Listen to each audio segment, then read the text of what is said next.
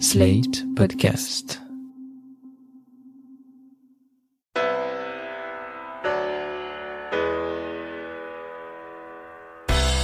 Bonjour et bienvenue dans le monde devant soi, le rendez-vous d'actu international de Slate.fr. Je suis Christophe Caron et je suis en compagnie de Jean-Marie Colombani, directeur de la publication de Slate. Salut Jean-Marie. Bonjour Christophe. Et d'Alain Frachon, éditorialiste au Monde et spécialiste des questions internationales. Salut Alain. Salut Christophe. C'est une déclaration choc, une accusation gravissime lancée par le président américain à l'encontre du président russe. Écoutez cet extrait d'une interview de Joe Biden qui parle de Vladimir Poutine. Vous connaissez Poutine, vous pensez que c'est un tueur? Oui, bien sûr. Et donc quel prix doit-il payer? Le prix qu'il doit payer, vous verrez. Vladimir Poutine est un tueur. À cette sortie de Joe Biden, lors d'une interview à la chaîne ABC, le président russe a répondu le lendemain, jeudi 18 mars, sur la télé russe. Кто как обзывается, тот так и называется. Traduction pour les non-russophones, c'est celui qui dit qu'il est. Alors j'avoue que j'ai dû me pincer hein, quand j'ai vu tomber l'alerte de l'AFP qui rapportait les propos de Vladimir Poutine, qui n'en est d'ailleurs pas resté là puisqu'il a proposé dans la foulée au président américain de, je cite, poursuivre la discussion mais à condition qu'il le fasse en direct sur Internet sans décalage et de manière ouverte et directe. Pour l'instant, Joe Biden n'a pas accepté la proposition de son homologue russe. Alors on va tenter d'aller plus loin hein, que ces petites phrases qui tournent en boucle sur les télés et sur les réseaux sociaux. Et pour commencer, une première question. Pourquoi cette déclaration de Joe Biden est-ce que c'est une de ces gaffes dont on dit qu'il est coutumier ou est-ce une provocation contrôlée, euh, Jean-Marie? Je pense que c'est d'abord dans le feu de la discussion avec un journaliste, puisque c'est un journaliste qui lui pose la question est-ce que euh, Vladimir Poutine est un tueur? Et par ailleurs, aux États-Unis, c'est une réponse qui n'étonnera personne. Tout le monde est persuadé que, en effet, Vladimir Poutine est un tueur, à preuve la tentative d'assassinat de Navalny qui a quand même, pour le coup, frappé les esprits. Et je pense en même temps que de la part de Biden, il faut reprendre l'ensemble de son propos. Il y a d'abord, en effet, Vladimir Poutine est un tueur, mais ensuite il y a l'idée que les deux pays doivent continuer de se parler sur ce qui représente leurs intérêts communs. Il est sûr que Biden va insister sur les valeurs, donc sur la défense des droits de l'homme. C'est le grand retour des droits de l'homme avec Biden, je pense, et donc de ce point de vue-là, il y aura des tensions avec la Russie, et en même temps, il y a définition de champs d'intérêts communs sur lesquels les deux pays doivent pouvoir s'entendre et continuer de parler. Et les premiers champs d'intérêt commun, c'est évidemment le nucléaire, l'arsenal nucléaire, puisqu'il est question de confirmer la prolongation du traité START qui réduit d'à peu près 30% le stock des ogives nucléaires de chacun des deux, des deux pays. Mais il y a aussi l'Iran, il y a aussi l'Afghanistan, je veux dire, il y aura des, des sujets diplomatiques d'intérêt commun, en effet, dans lesquels ils pourront discuter. Mais sur la partie euh, droits de l'homme, il faut s'attendre, en effet, à une pression, ou en tout cas à une vigilance américaine qui avait totalement disparu du temps de Trump. Donc je pense que le propos de Biden n'est pas une gaffe, mais c'est un propos, malgré le fait que ça vienne de la question d'un journaliste, c'est un propos très construit. Alain? Je crois qu'il ne faut pas oublier non plus une très forte mauvaise humeur à Washington à l'encontre des ingérences russes dans les campagnes électorales américaines. On n'a pas pris assez au sérieux le rapport Mueller du procureur indépendant qui avec Trump avait été obligé de désigner au début de son mandat, dont le rapport était catégorique. Ce rapport n'a pas débouché sur la destitution de Trump parce que ce rapport n'établissait pas de lien entre l'équipe électorale de Trump et les services russes. Donc, ça n'a pas concerné Trump. Mais il n'empêche que il y a eu, par l'intermédiaire des réseaux sociaux, une ingérence massive de la Russie dans la politique intérieure américaine.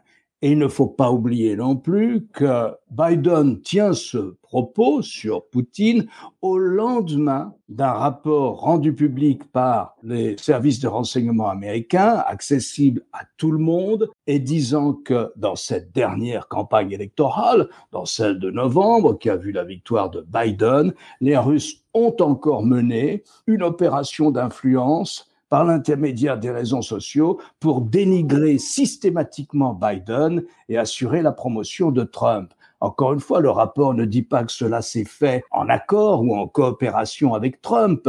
Mais pour le Congrès américain, démocrates et républicains réunis, c'est la même chose. Donc, si vous voulez, c'est plutôt mal parti. Et ensuite, je pense qu'il y a, comme l'a expliqué Jean-Marie, l'effet Trump, c'est-à-dire que Trump avait totalement gommé les droits de l'homme Et cette idée que la déclaration des droits de l'homme, telle qu'elle figure dans la charte de l'ONU, a une valeur universelle et que donc, d'une certaine manière, c'est un contrat qui, euh, qui lie tout le monde. Eh bien, ces valeurs, à nouveau, reviennent sur la scène diplomatique. Ce n'est pas simplement la volonté de l'administration Biden, mais c'est aussi une pression intérieure aux États-Unis, comme il y a une pression intérieure dans les pays occidentaux en ce qui concerne les droits de l'homme en Russie et en Chine. Donc voilà un peu l'ambiance. Elle n'est pas bonne. Hein. Jean-Marie, vous avez rappelé la, volonté de fermeté de Joe Biden en matière de droits de l'homme. Alain, vous, vous, expliquez qu'à Washington, il y a une mauvaise humeur envers Moscou. Est-ce que, malgré tout, cela impressionne Poutine? Est-ce que cela peut avoir un effet? Est-ce que cette combativité affichée par Washington l'impressionne vraiment? C'est difficile de répondre à ça parce que Vladimir Poutine en joue de ces, de ces pressions aussi. Fondamentalement, l'ambition de Poutine, c'était de remettre la Russie au cœur du jeu euh, et au cœur donc d'un dialogue affrontement avec les États-Unis parce que Vladimir Poutine veut être l'homme du rétablissement de la Russie comme grande puissance, ce qu'elle n'est pas, mais néanmoins il fait comme si. Et donc euh, quand il n'est pas face à des propos comme ceux de Joe Biden, c'est lui-même qui provoque, puisque sa propagande permanente consiste à dire mais que la Russie serait encerclée ou menacée d'encerclement par l'OTAN, par les, par les Occidentaux, ainsi de suite. Et donc il a constamment essayé de braquer l'opinion russe contre l'Europe, contre l'Occident, etc. Donc euh, ce genre d'épisode, au fond, peut le servir parce que sa fibre nationaliste est prête évidemment à, jouer et c'est beaucoup là-dessus qu'il a construit son, son image et qu'il a construit sa popularité. Donc on a vu aussitôt euh, le président de la Douma euh, se, manifester, les différents porte-paroles des gouvernements russes rivaliser, l'ambassadeur à Washington, de la Russie à Washington, rappeler ce qui est totalement inédit. Qu'est-ce que ça signifie en langage diplomatique, le rappel de l'ambassadeur russe à Washington? Eh bien, ça signifie justement qu'on sort du langage diplomatique pour dire les choses euh, comme elles sont. Nous sommes furieux contre vous, alors nous rappelons notre ambassadeur. C'est, si vous voulez, une étape qu'on franchit assez rarement. Pendant la guerre froide, l'ambassadeur de l'Union soviétique à Moscou, me semble-t-il, je crois me souvenir, n'a jamais été rappelé. Et donc, c'est un geste où on vous dit, euh, eh bien non, nous estimons que ce propos tenu par le président américain sur notre président est inadmissible. Et donc, nous retirons notre ambassadeur. C'est un geste qui permet, par ailleurs, comme on le disait au début de l'émission, de maintenir des relations sur les intérêts communs, qui en l'espèce sont assez réduits. C'est en dehors du contrôle des armements nucléaires. Les États-Unis n'éprouvent pas fondamentalement le besoin, à tort ou à raison, d'avoir une relation poussée et avancée avec euh, la Russie, peut-être un peu au Proche-Orient et encore. Donc voilà ce que ça veut dire. Ça veut dire que le climat est très mauvais et que ce sera difficile de revenir à des relations de type plus normal, même si elles sont froides. D'ailleurs, le porte-parole du Kremlin a eu un propos assez clair aussi. Il a dit bon, ben, nous considérons que les États-Unis ne veulent pas avoir de bonnes relations avec nous, ça ne les intéresse pas. Eh bien, nous allons en tirer les conséquences pour ce qui est de l'avenir. Et pendant ce temps, il semble que Poutine resserre encore plus la vis autocratique en Russie. Alors on a longuement parlé ici hein, du cas Navalny, mais il y a eu le 13 mars cette arrestation de l'intégralité des participants d'une réunion publique à Moscou, le municipal Rocha, où se trouvaient des figures de l'opposition, mais surtout des dizaines de députés locaux. On parle quand même de l'arrestation de 200 personnes. Est-ce que ce durcissement sur le plan intérieur trahit pour vous une fébrilité de Poutine en prévision des législatives prévues en septembre?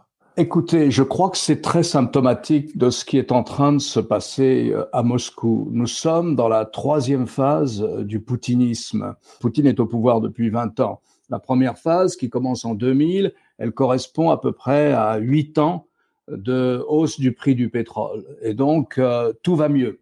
Et Poutine surfe sur cette popularité tout va mieux, les Russes vont mieux, les salaires sont payés, l'économie va mieux, il n'y a quasiment pas de chômage.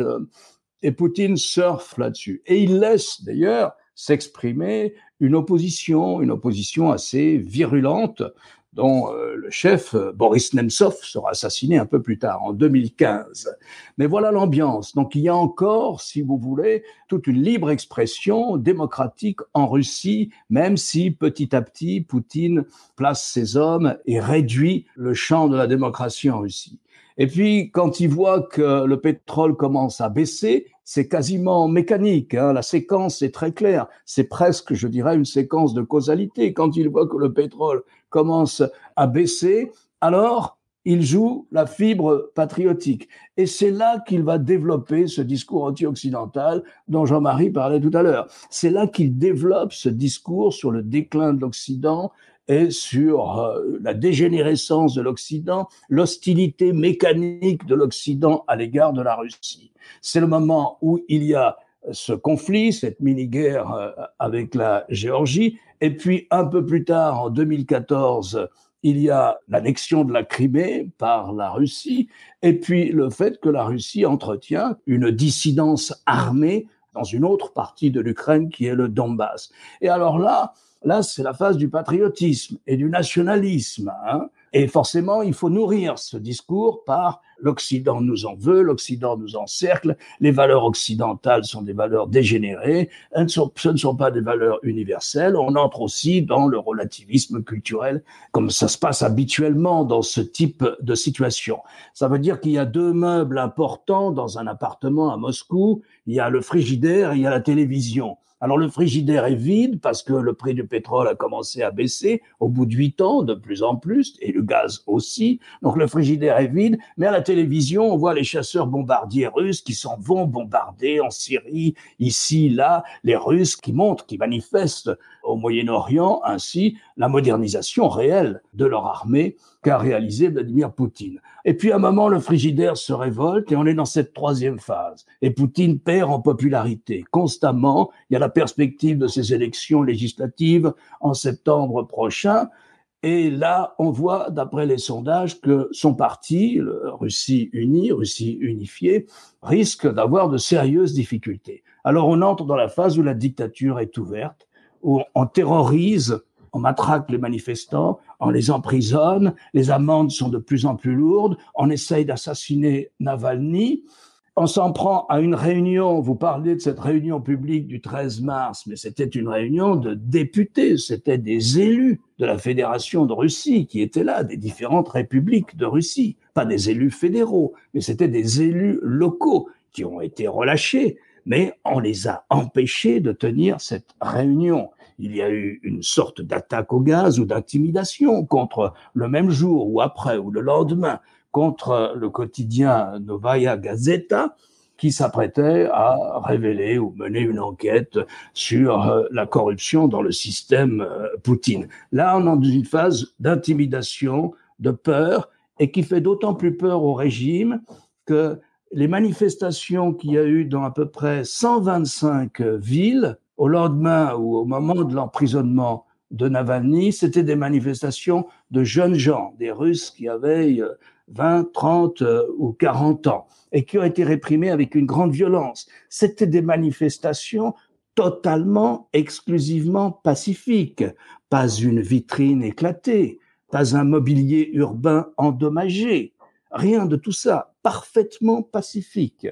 Et ces manifestations ont été brutalement réprimées. 11 500 personnes ont été arrêtées. Les peines de prison sont lourdes, les amendes aussi, et on perd son emploi. On est dans la phase où il n'y a plus de faux semblants démocratiques, mais on est dans la phase de la dictature. Pour renchérir sur ce que vient de dire euh, Alain, bien sûr, parce que c'est en effet la phase de la dictature qui s'est ouverte. Il y a deux oppositions en fait en Russie. Il y a une opposition officielle qui est représentée à la Douma, mais qui est contrôlée et qui ne gêne en rien le contrôle que Vladimir Poutine peut avoir sur les lois, sur les, actes, les faits et gestes des parlementaires.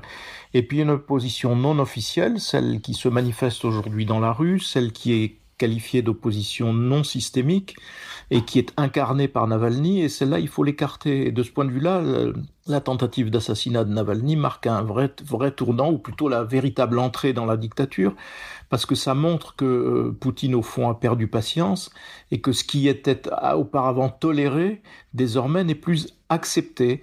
Et donc, euh, à défaut de pouvoir les supprimer, eh ben, on essaie de les réduire au silence à travers des, des répressions extrêmement brutales de toute, de toute manifestation. Donc, tout se passe comme si Vladimir Poutine avait décidé d'être brutal, sans plus aucune précaution ni aucune restriction dans, dans ce domaine. Alors c'est sans doute la marque d'un pouvoir qui est aussi un peu sur la défensive, parce que donc les élections sont programmées à l'automne. Il y a à la fois la crainte euh, d'un vote qui pourrait être défavorable et puis la crainte permanente euh, de soulèvement populaire ou de manifestations qui dégénéreraient et qui prendraient davantage d'ampleur.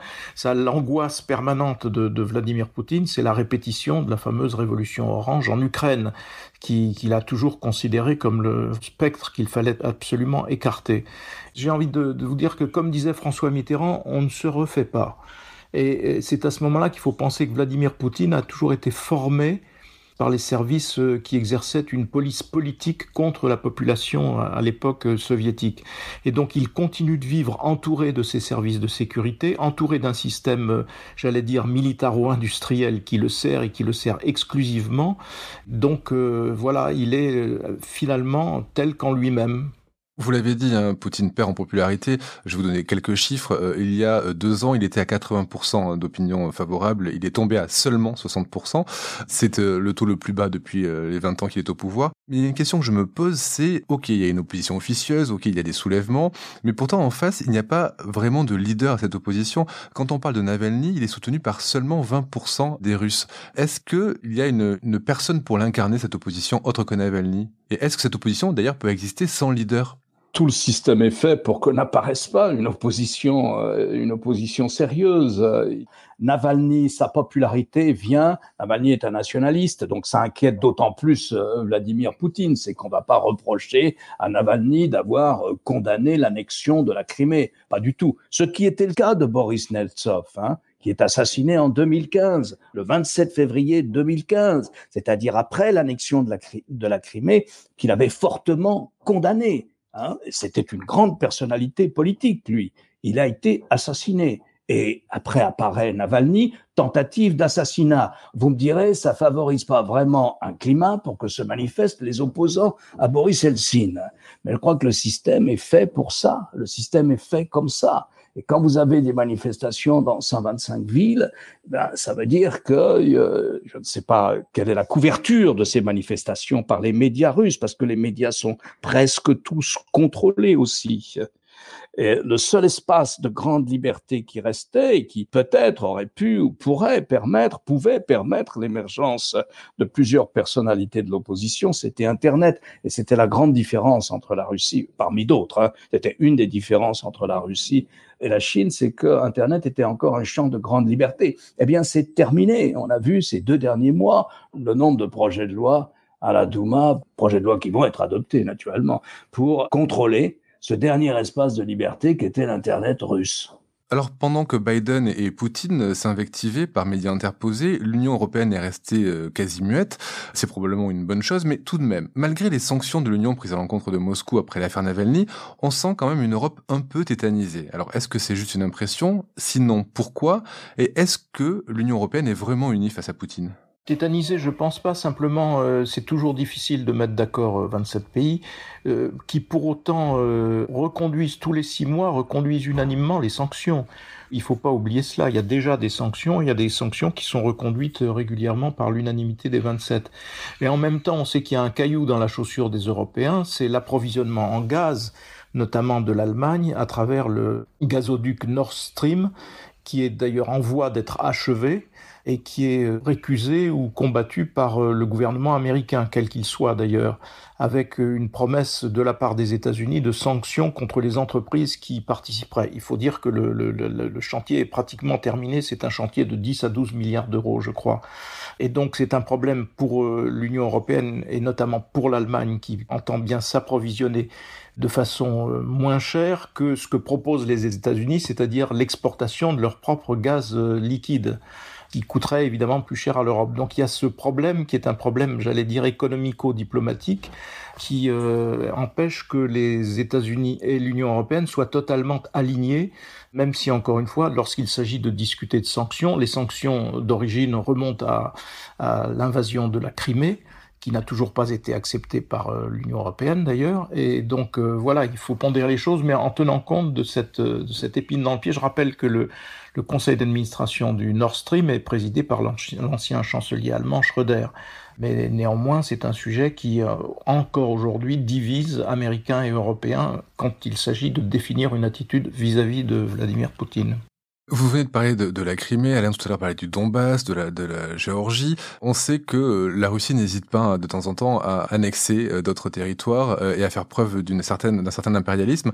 Est-ce que c'est un scénario qui peut se reproduire dans les mois ou les années à venir si jamais Poutine se sentait trop en fragilité sur le plan intérieur? Alain?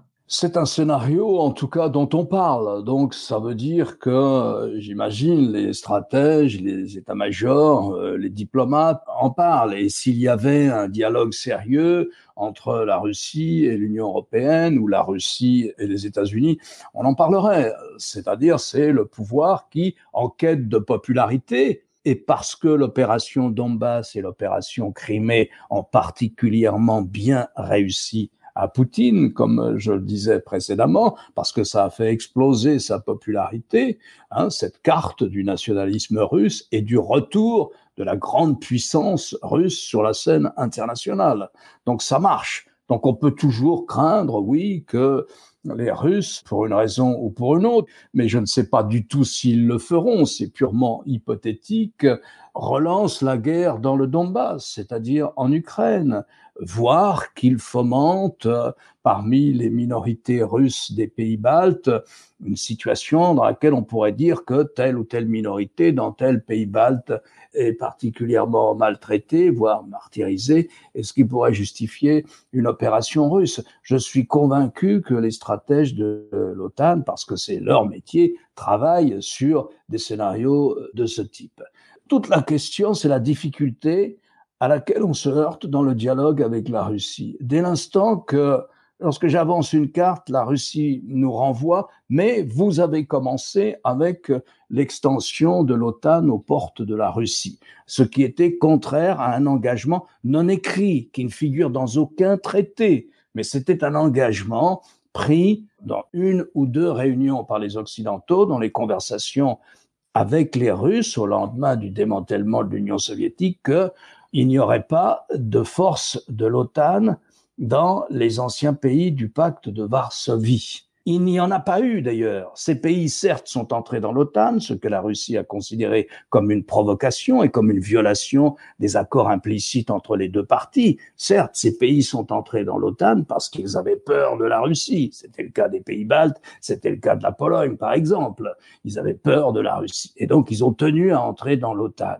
Mais il n'y a pas eu de force de l'OTAN déployée dans ces pays. Il n'y a toujours pas de base permanente de l'OTAN dans ces pays. Il y a trois bataillons très exactement à partir de 2016, conséquence de l'annexion de la Crimée, il y a eu le développement de trois bataillons, c'est-à-dire moins de 5000 hommes par rotation entre la Pologne et les pays baltes. Ce sont des bataillons de l'OTAN, avec des soldats allemands, américains, britanniques les Français y participant aussi, mais un peu moins directement, je crois, que les autres. C'est ça qu'on appelle le déploiement de l'OTAN aux portes de la Russie. Ce n'est pas vrai.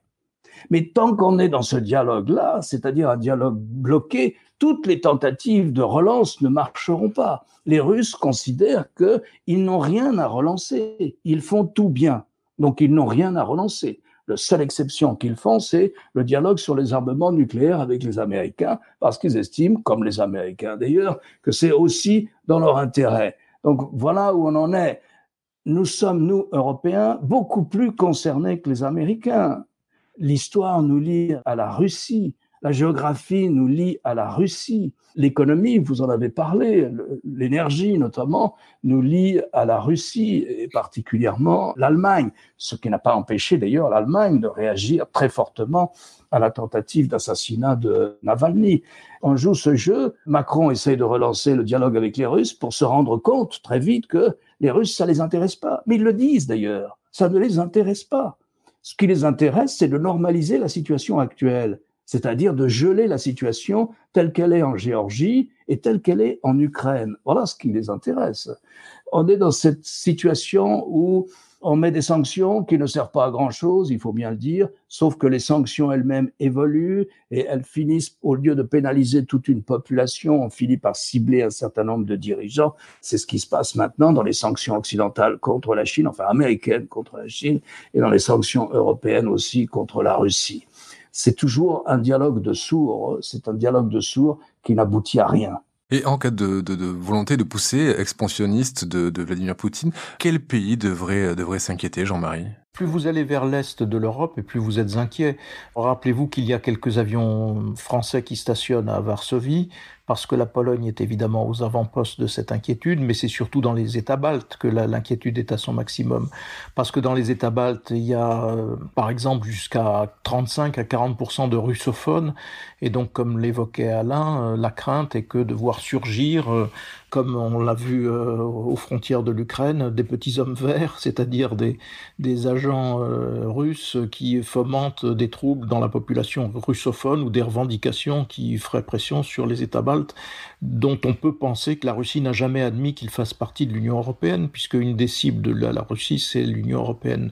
Donc on est quand même dans cette menace-là très perçue encore une fois, à l'est de, l'Union européenne, alors que de notre côté, on est un peu plus euh, sur la ligne, mais il faut parler avec la Russie, il faut en faire un partenaire stratégique, ainsi de suite, c'est-à-dire le nouveau cours d'ailleurs qu'a cherché à imprimer Emmanuel Macron, sans d'ailleurs euh, plus de succès, il a été lui aussi euh, bloqué par l'affaire Navalny.